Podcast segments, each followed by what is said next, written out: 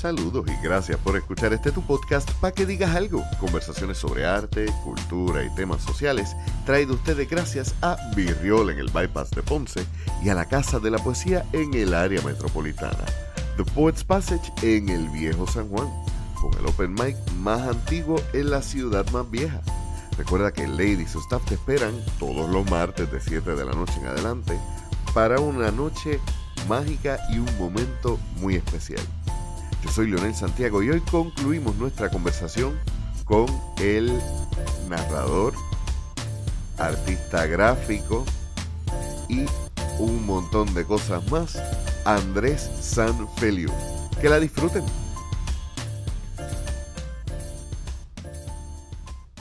Pero es que en todas las épocas esos artistas que tú mencionarías como los más excepcionales, eran una excepción, eran excepcionales, o sea, no eran, no todo el mundo en los 60 era los Beatles, como que, eh, y por eso es que, y por eso es que los Beatles son los, son lo que son, porque eran otra cosa, y, y como que y eso pasa con Van Gogh, pasa con Da Vinci, pasa, y estoy seguro que a lo mejor hay otras personas que ven que hay otro artista que le, que le impacta más que lo que a mí me impactó ver a Da Vinci y a Van Gogh, o sea, sus obras en persona, pero son pocos, son, son pocos los artistas que, que tienen ese, que tienen ese Exacto. Claro, claro. Porque, y qué bueno que, que, lo mencionas también, porque como alguien que ha trabajado eh, coachando a otros artistas, el síndrome del impostor es algo que jode tanto y trunca tanto el, el, talento de la gente, porque a veces alguien piensa que si no voy a llegar a ser la ópera más grande y más dura de mi generación, pues no vale la pena intentarlo. Y es como que, mano, incluso aquellos que sobrevivieron a, la historia admiraban otras personas.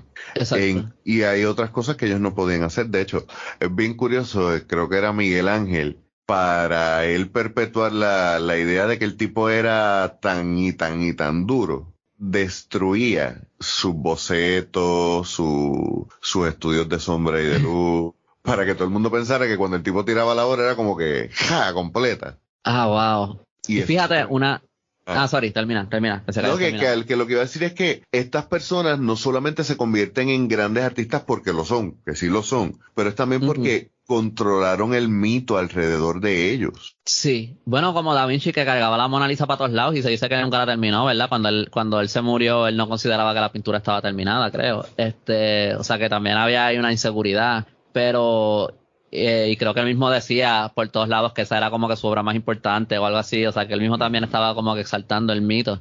Pero para mí una de las de mis pinturas favoritas de Da Vinci, porque a mí me encantan los, los, dibujos de Da Vinci también, pero hay una pintura de Da Vinci que no está terminada, que está en el Uffizi, que es algo, creo que es algo de los de, de algo de Maya, como que de los, de los Reyes Magos. No me acuerdo muy bien el nombre de la pintura, pero la pintura no está terminada. Y gran parte de la pintura es un boceto, o sea, pero es un canvas inmenso. Y tú ves donde él borró, donde él está, como que tú ves las imperfecciones y tú ves él tomando decisiones. Y esa pintura está brutal porque Da Vinci, que tú lo conoces por estas obras eh, prácticamente perfectas, terminadas, toda la cosa, como que tú ves una ahí donde tú todavía lo ves en el proceso y ves su proceso. y eso para mí le, añade, no le quita, le añade. Este, la adoración de los magos. Sí, sí. Esa pintura es bien grande. Pero de, de, de, Miguel Ángel está la pietad, que eso es, eso es una cosa impresionante también. eso es otro, otro este, mucho más impresionante para mí que la, que la, que el David. Y también si tú entras ahí a, al Vaticano, a, la, a San Pedro, que eso es, una, eso es arquitectura. Si estamos hablando de arte, eso es arquitectura y es arquitectura con un propósito. Pero estar en ese espacio es una cosa, y yo que no soy religioso, sea, yo me crié católico, pero yo no soy religioso. Pero tú entras ahí y es una cosa impactante esa iglesia. Es, como. mi viejo es ateo. Mi viejo es ateo. Y yo, pues, vengo de uno una. siente algo cuando uno entra ahí por la manera que está y, y, yo que no soy católico y soy protestante, igual. Y, y, el viejo mío tiene un chiste que dice: Dios no existe, pero si existe, no viviría en una de esas iglesitas tuyas, ¿no? Tú sabes.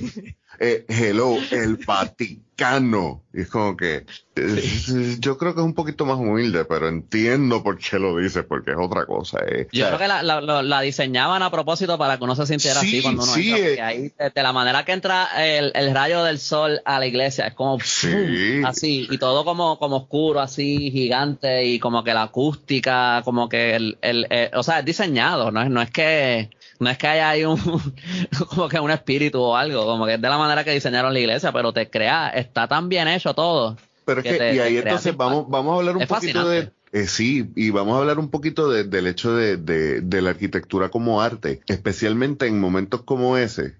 O sea, e, edificios que han aguantado la prueba del tiempo y, de los elementos. Volvemos a la cuestión de un artista puede hacer eso sí, pero es un tipo de artista específico, porque un artista que no conoce de, los principios básicos de arquitectura te puede diseñar un edificio preciosísimo, pero pregúntame cómo van a estar esos fundamentos.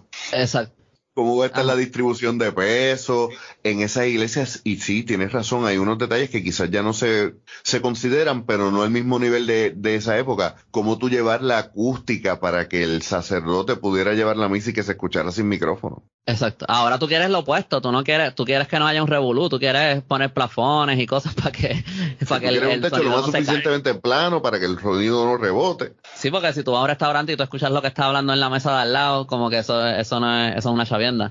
Ahí, fíjate, yo creo que la arquitectura a lo mejor es un buen ejemplo de, de lo que te estabas diciendo ahorita de que este todo puede ser arte, porque de nuevo, yo no sé a lo mejor si un arquitecto se enfogone con esto o no, este, pero como que lo, como que yo no creo que una, una, una, pieza de arquitectura puede ser que sí, o sea, yo creo que a lo mejor Gaudí se puede considerar como un artista, pero es, como que es, algo más funcional con un propósito, es para un cliente, como que a lo mejor hay alguna expresión que el arquitecto logra meter en algún punto, pero también eso muchas veces es algo que se hace mucho más en colaboración y a través de muchos años. Esas catedrales a veces se construyeron a través de siglos. Yo no sé cuántos siglos fue que estuvieron construyendo Notre Dame.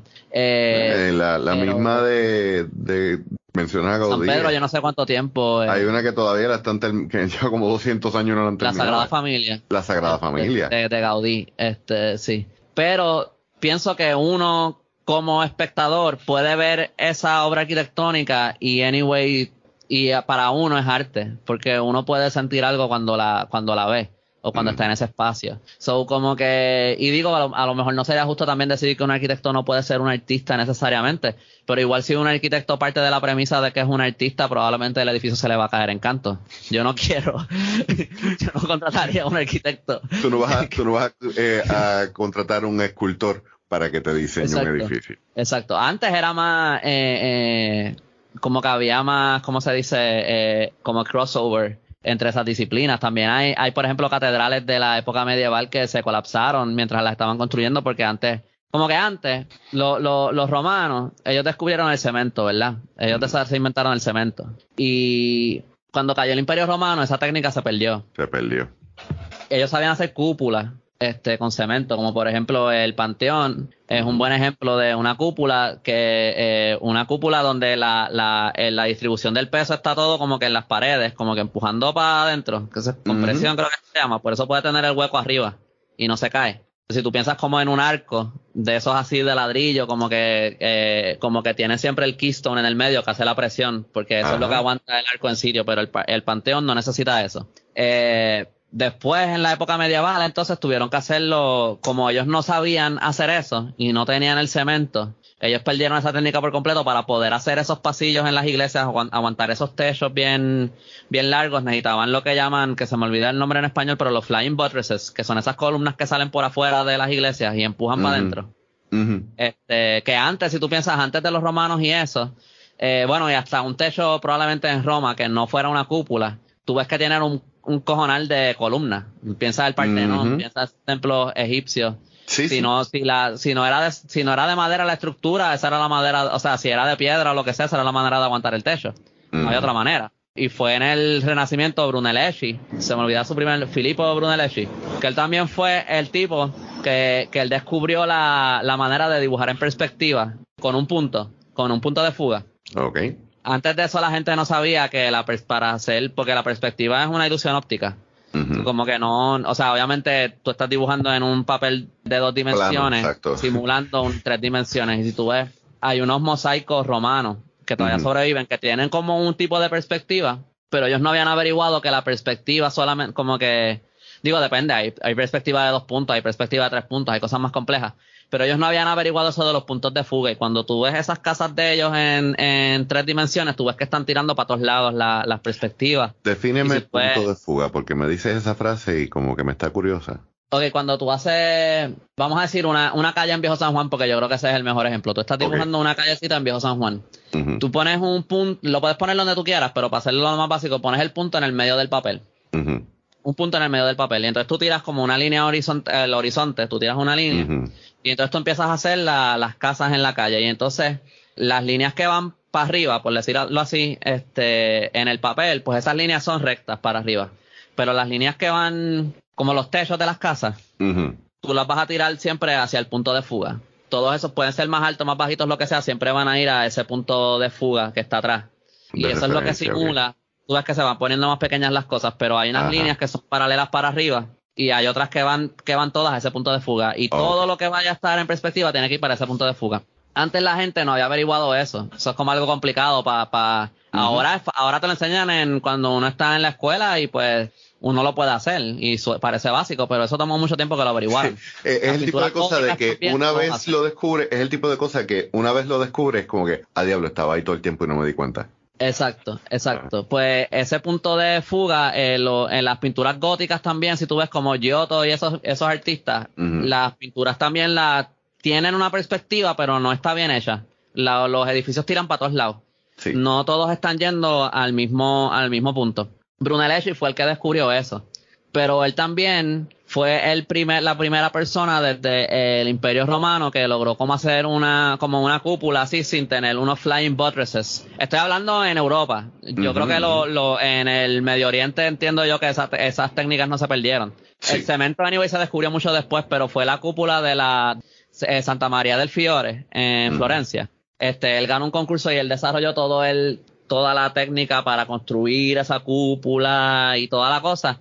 Y de ahí en adelante fue que se pudieron, él fue el que como que volvió a descubrir cómo hacer eso. También para esa iglesia fue que Miguel Ángel hizo el, David. Por eso él tiene las manos bien grandes y los pies bien grandes, porque eso quiere estar en el techo y tú lo ibas a ver desde abajo. So, él quería que tú pudieras ver las cosas importantes, la cara, las manos. La conexión. Ajá. Este, por eso esas, esas de estos son bien grandes. Y también dicen del David que de la manera que uno la ve hoy día, no es como se suponía que se viera, porque se suponía que, estuviera afuera, o sea, que se suponía que las sombras y las luces fueran bien drásticas. Pero cuando uno lo ve, que le, tienen arriba como una cúpula como, como de cristal, pero como un cristal como, ¿cómo se dice eso? Este, como que no es clear, es como, como, como medio blanco, como transparente, que difumina la luz. Son las sombras que uno ve cuando uno ve fotos del David o cuando uno lo ve en el museo o lo que sea, son unas luces bien suaves, pero esa no era la, no era como se suponía que se viera. Se suponía que se viera con una sombra mucho más marcada. Y de hecho la expresión facial del David no se, no se aprecia muy bien sin esas luces, a menos que no veas directamente el rostro de cerca. Que no se, que no se nota que. Hay unos detalles de la expresión facial del David. Ajá. Hace un tiempo atrás estuve leyendo una discusión sobre detallitos históricos sobre cosas como esa que desde que mueve, cuando mueven al David la luz no, no es la, la, forma más óptima para que desde donde está el público pueda ver mejor la expresión facial, que hay como que algo de ah, miedo, pero de... O sea que la obra no es solamente lo impresionante, es el detalle que también el artista lleva en toda, en en cada cincelada. Exacto, exacto. Y, y allí en ese museo también tienen unos bloques gigantescos donde, de esculturas que Miguel Ángel nunca terminó. Este, que también es bien impresionante cuando tú ves lo que, de lo que él empezaba a lo que él llegaba. Y como que este, nada de esto fue con barreno ni con, no, a mano. No, sí, yo no entiendo, yo no, la escultura es una cosa que yo nunca he podido entender. Ese tipo de escultura de cuando tú estás, ¿cómo es que se llama? Porque hay dos tipos de escultura, uno es como subtrayendo y otro es como que si tú estás haciendo como con, como que, o es como moldeando. Ajá. Como hay una que es como que aditiva y hay una que es subtractiva, yo no sé si esos son los nombres, pero eso sí que es tallar y quitar y remover para llegar a la figura. Eso en mi mente no, no. Liberar el ángel. Eso, eso, sí, eso mi mente no lo, no lo, no lo entiende, no lo entiende, pero, pero nada, es que es, es como, o sea, porque lo que estaba hablando de, de Brunelleschi y todo, y esas, esas iglesias góticas y todo eso, lo que quería decir es que, eh, bueno, y más de las iglesias góticas, es como que ellos estaban hasta adivinando, a ellos se les caían esas iglesias góticas, porque ellos no sabían de estructuras bien, ellos era más como que, pero tú ves una, una, digo, y tienen obras de arte obviamente, si tú ves como que eh, Notre Dame, que digo, no Notre Dame particularmente, todas esas iglesias, pero que tienen estas esculturas y eso, y las gárgolas y todas esas cosas, como que, pero uno la ve hoy día y como que crea una impresión en uno. Pero en la época a lo mejor no había tanto, digo, las personas que la construyeron eran, me imagino que eran los maestros en su época de la arquitectura y todo eso. Pero no había a lo mejor el control que se tiene hoy día sobre la construcción de una estructura. O sea, había muchas de esas iglesias que se caían en la construcción. Como que había, yo no sé si, yo siento que en la, como que antes se veía mucho más como que era importante como que la ornamentación y todo, ¿verdad? Después nos movemos más a eso, especialmente a principios del siglo XX, que nos empezamos a mover más estas cosas funcionales con Bauhaus y como que de esa escuela para adelante le ponemos más, más prioridad a eso de la funcionalidad. Pero yo también siento que en aquella época, aunque fuera ornament, aunque tuviera toda esta ornamentación y todo eso, siento que anyway eso era parte de la función de las cosas, era esa ornamentación. Como que hoy día nosotros la vemos y tiene un impacto, y, pero yo creo que en aquella época el impacto que tenía en el espectador, eso era parte de su función, se suponía que tuviera ese impacto en las personas. Yo este, tengo, tengo la teoría eh, de la hipótesis de que al ser humano no estar tan bombardeado de estímulos como lo estamos hoy en día, esos detalles servían a la necesidad del cerebro de una estética, porque yo estoy convencido de que el cerebro humano fue diseñado para necesitar el arte, eh, cosa mía.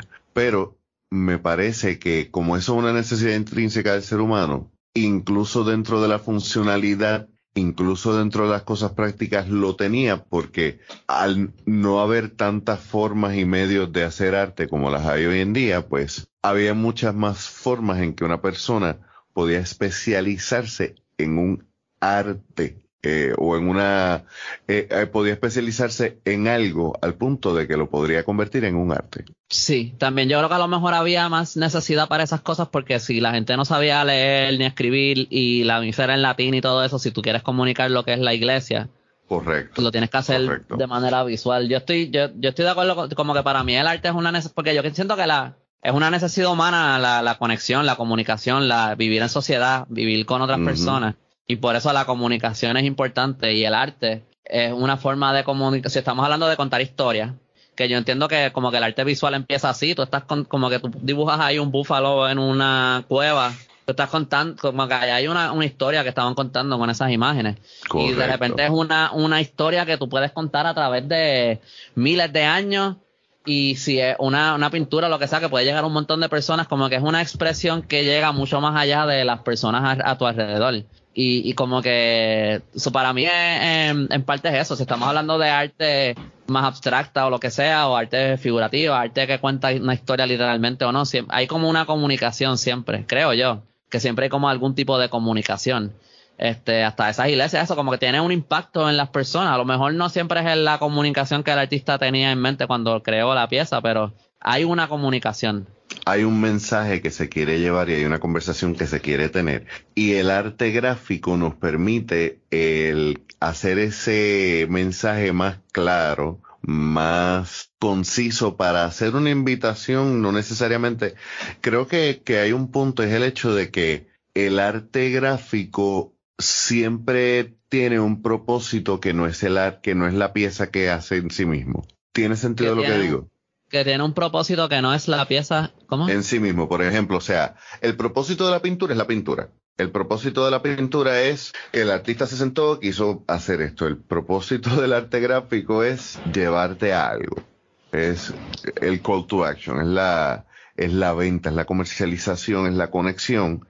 Por lo tanto, es como que ese enganche entre el mundo artístico y el mundo de lo práctico. Eh, sí, sí, es verdad. El arte, exacto, porque yo, si yo diseño un logo para la compañía, la compañía no quiere, el, punto de la compañía no es el logo, es lo que, o sea, Nike no, el punto de Nike no es el logo de Nike, es los tenis que vendes. Como que, sí, yo creo que, que hay veces como que el problema con el, con el, yo creo que hay veces hay tendencias como, no, no todo el mundo obviamente, pero como que por ejemplo a, hacer las cosas bien minimalistas, por ejemplo, eh, a reducirlo a lo mínimo, mínimo, mínimo y, y, hay veces que funciona, hay veces que no, este, ahí, este, pero de nuevo ahí entonces si uno se va muy por ese lado o por el otro, entonces yo creo que, que vuelves a pecar de eso, de entonces tú imponer el, el estilo sobre la necesidad de la, de la pieza.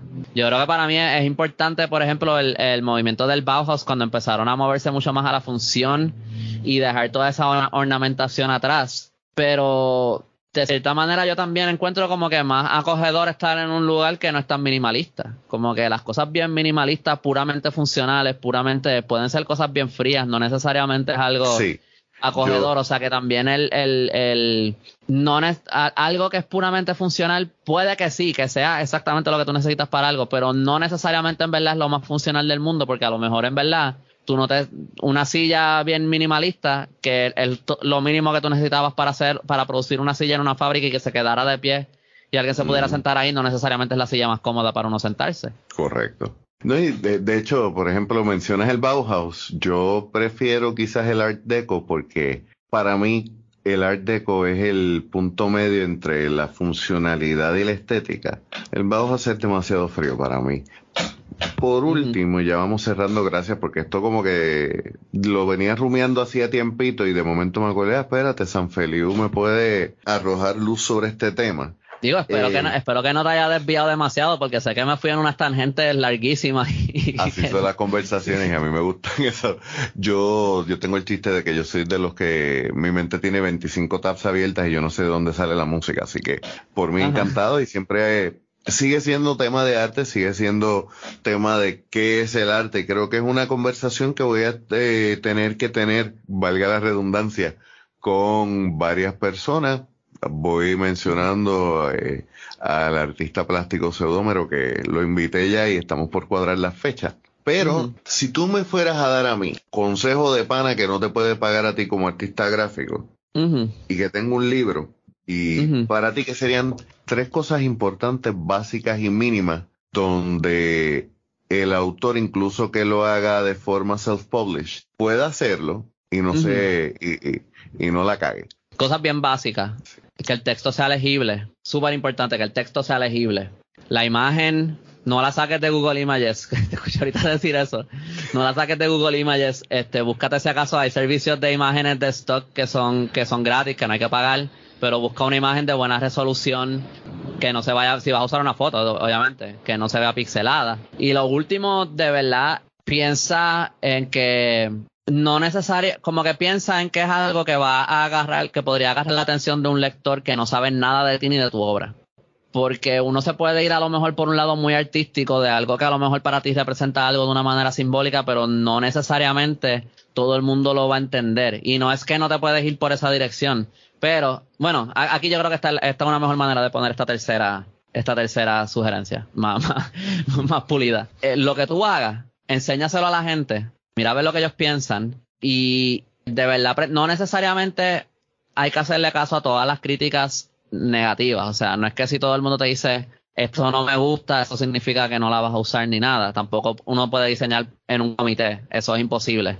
Complacer a todo el mundo es imposible eh, alguien te va a decir que debería ser rosita la letra y el otro te va a decir que debería ser roja y el otro te debería ser, te va a decir que es más grande y el otro te va a decir que debería ser más pequeña y uno no va a llegar a ningún lado. Pero si uno presta atención a las cosas que la gente está diciendo, uno puede por lo menos ver, ah, mira, la gente está respondiendo de esta manera esta portada. Eso es lo que yo quiero. O no, eso no es lo que yo quiero o mira, ellos entendieron lo que es, este, o mira, ellos no entendieron lo que es. Cuando yo les expliqué, entendieron y me dijeron que sí está bien y qué sé yo, pero no lo entendieron de primera, así que eso no, no, o sea, que hay que prestar atención a lo que la gente te dice y especialmente si tú ves que hay un consenso generalizado, si, si las cinco personas todos te dijeron lo mismo, mira, ese título no se lee, ese título no se lee, por más que tú, por más que te guste cómo se ve. O sea que, que yo creo que esas son las tres, como que eh, busca críticas, eh, escúchalas a tu juicio, hazle caso a tu juicio o no, pero este, busca crítica, que se lea el texto y que la imagen sea de buena calidad. Esos son mi, mi tus consejos. Esos son mis tres tips, sí. Tus tres tips de pana, tus tres tips de, de, de, consulta gratis. Después de ahí, pues yo creo que ya son más específicos a las necesidades de cada libro y eso. Y que yo, esos son los tres que se me ocurren que serían más como universales. Correcto. Y el enfoque en la legibilidad es bien importante. Somos, si vamos a escribir un libro, y nuestro punto son las palabras. Es importante que las palabras sean legibles de, de entrada. Si no se ve legible, la gente no va a pensar que es un buen diseño. Y yo creo que uno siempre tiene que partir de la premisa de que la gente no sabe quién carajo tú eres. Y, y a lo mejor sí saben. No, no estoy diciendo que nadie va a saber quién tú eres, pero eh, la gente no sabe quién es uno cuando uno está empezando y a lo mejor hasta llevando años de carrera, la gente a lo mejor descubre tu libro sin saber quién tú eres. Es que si tú, si tú te enfocas en pensar en el público que no te conoce, vas a lograr entonces llegar a más gente. Exacto, porque lo que, como que la, la, el diseño, la portada, lo que sea, no puede, un diseño gráfico, cualquier cosa, un flyer, lo que sea, no puede requerir mucha explicación. Tienes que rápido entender lo que es, siempre. Y yo creo que los libros eh, deben ser así también, especialmente cuando uno no tiene una, un vaqueo de una, de una editorial o algo así. A lo mejor si tú eres este mega autor y te hizo Penguin Books el libro o algo así, pues a lo mejor uno puede hacer más cosas, como que ponerse más raro con las cosas que uno haga, pero eh, como que eh, uno se tiene que ganar la confianza del lector. Tú tienes que llamarle la atención para que miren el libro y también tienen que confiar en que están en buenas manos con tu libro. si el texto no se lee, si la imagen es pixelada, esas dos cosas ya, eso es suficiente para que alguien diga este libro va a ser una mierda. Porque se nota, aunque, aunque tú piensas que no se nota, se, a lo mejor la gente ni sabe a lo mejor que es pixelada, pero se nota cuando la imagen no es de buena calidad y cuando el texto no se ve bien también como que se esas cosas como que uno hasta de manera medio inconsciente sin saber de diseño uno como que lo percibe y con eso ya a lo mejor la persona ni compra tu libro y sigue para adelante so esas son mis sugerencias bueno pues muchas gracias mi hermano y para terminar ¿dónde podemos conseguirte? si alguien necesita de tus servicios ¿en dónde te puede escribir? Me pueden encontrar en el, bueno, me pueden buscar en el callito.com también si que les interesa ver mis cosas de diseño. Pueden buscar San Feliu Design, ese es mi website con mi portafolio, no está súper actualizado. Eh, bueno, está bastante no actualizado, pero ahí pueden ver muchos de, muchos de mis trabajos de diseño. También pueden, yo también tengo una página de Instagram que es Feliu Design. Es así que yo no la he, mi último post es cuando pusimos, cuando todo el mundo puso las fotos negras de Black Lives Matter, cuando lo de George Floyd. Ese es el último post mío, o sea que no está actualizado para nada, pero ahí también pueden ver algunos de mis trabajos de diseño. Y creo que en mi website de San Feliu Design pueden encontrar mi email. Pero si no, también me pueden escribir por el del Callito, que, que lo pueden encontrar en, en, en, mi website del Callito. Y nada, me, me, contactan en confianza, este diseño, lo que sea, hasta diseño 3D. Hago renders en 3D, hago boosts, este, hago, he hecho un montón de cosas Sí, tú nos donaste muy, muy, muy, muy agradecido por el trabajo que hiciste para Nos Sostenemos, que fue el evento donde estuvimos recaudando ropa, alimentos ah, y unas cositas que la gente de la Logia Amazónica de Ponce nos ayudó a repartir a la gente aquí en Ponce que lo necesitaba. Eh, nada, mi hermano, gracias nuevamente. También eh, es importante recordar, tú tienes un podcast, de hecho tú participas en par de podcasts, ¿no? Yo hago el resaltador de la realidad los lunes a las 9. Usualmente empezamos entre 9 y 9 y media. Este, Es en vivo. Y ahí pueden entrar y comentar. Usualmente estamos hablando de. Hay veces que hablamos más de historia, pero usualmente estamos hablando de las noticias importantes de la semana de política. Que eso lo hago con, con José Antonio Ramos, que él es el, el, el que fundó el resaltador de la realidad con FEFO. Este, y, y Yolo, que también tiene Canal Colectivo 1 eh, también entonces eh, me, tengo mi podcast en YouTube. Esta semana empiezo con las entrevistas de nuevo. En algún punto te voy a invitar a ti si, si te interesa participar. Claro, este, pero esta semana, la semana pasada saqué una, un video. Esos son yo solo. Para mí esta es una de las historias más importantes. Pienso yo, para mí esta es una de las historias más importantes de, sobre la historia de Puerto Rico, que es la historia de las encomiendas y la esclavitud en esos primeros años de la conquista española. Para mí eso es una de las cosas más importantes y de las que menos se habla es las encomiendas. Nadie habla aquí de, casi nunca se habla de las encomiendas. Eh, y ya esta semana empiezo con entrevistas que eh, no sé si va a ser mañana, pero esta semana sale la primera entrevista con el historiador Sebastián Robiu Lamarche sobre la mitología de los, de los taínos, las creencias taínas, este, la religión de los taínos. Súper buena la, súper buena quedó la, la conversación, o sea, estoy súper feliz, quedó súper interesante todo lo que él tenía que decir. Así que nada, Eso es, este, me pueden buscar en YouTube como El Callito. Perfecto, y como siempre en las notas del episodio encontrarán los enlaces para nuestro invitado, al igual que los enlaces para nuestros auspiciadores. Y por último, les recordamos que se den la vuelta por paquedigas.com suscríbanse al podcast, denle cinco estrellas que les sale gratis. Eh, visiten nuestras redes sociales, tanto en Facebook como en Instagram, y dense la vuelta por nuestra tienda. Recuerda que 100% de nuestras ganancias van a artistas puertorriqueños, por lo cual comprar en nuestra tienda es invertir en nuestra cultura. Yo soy Leonel Santiago y nos escuchamos la semana que viene.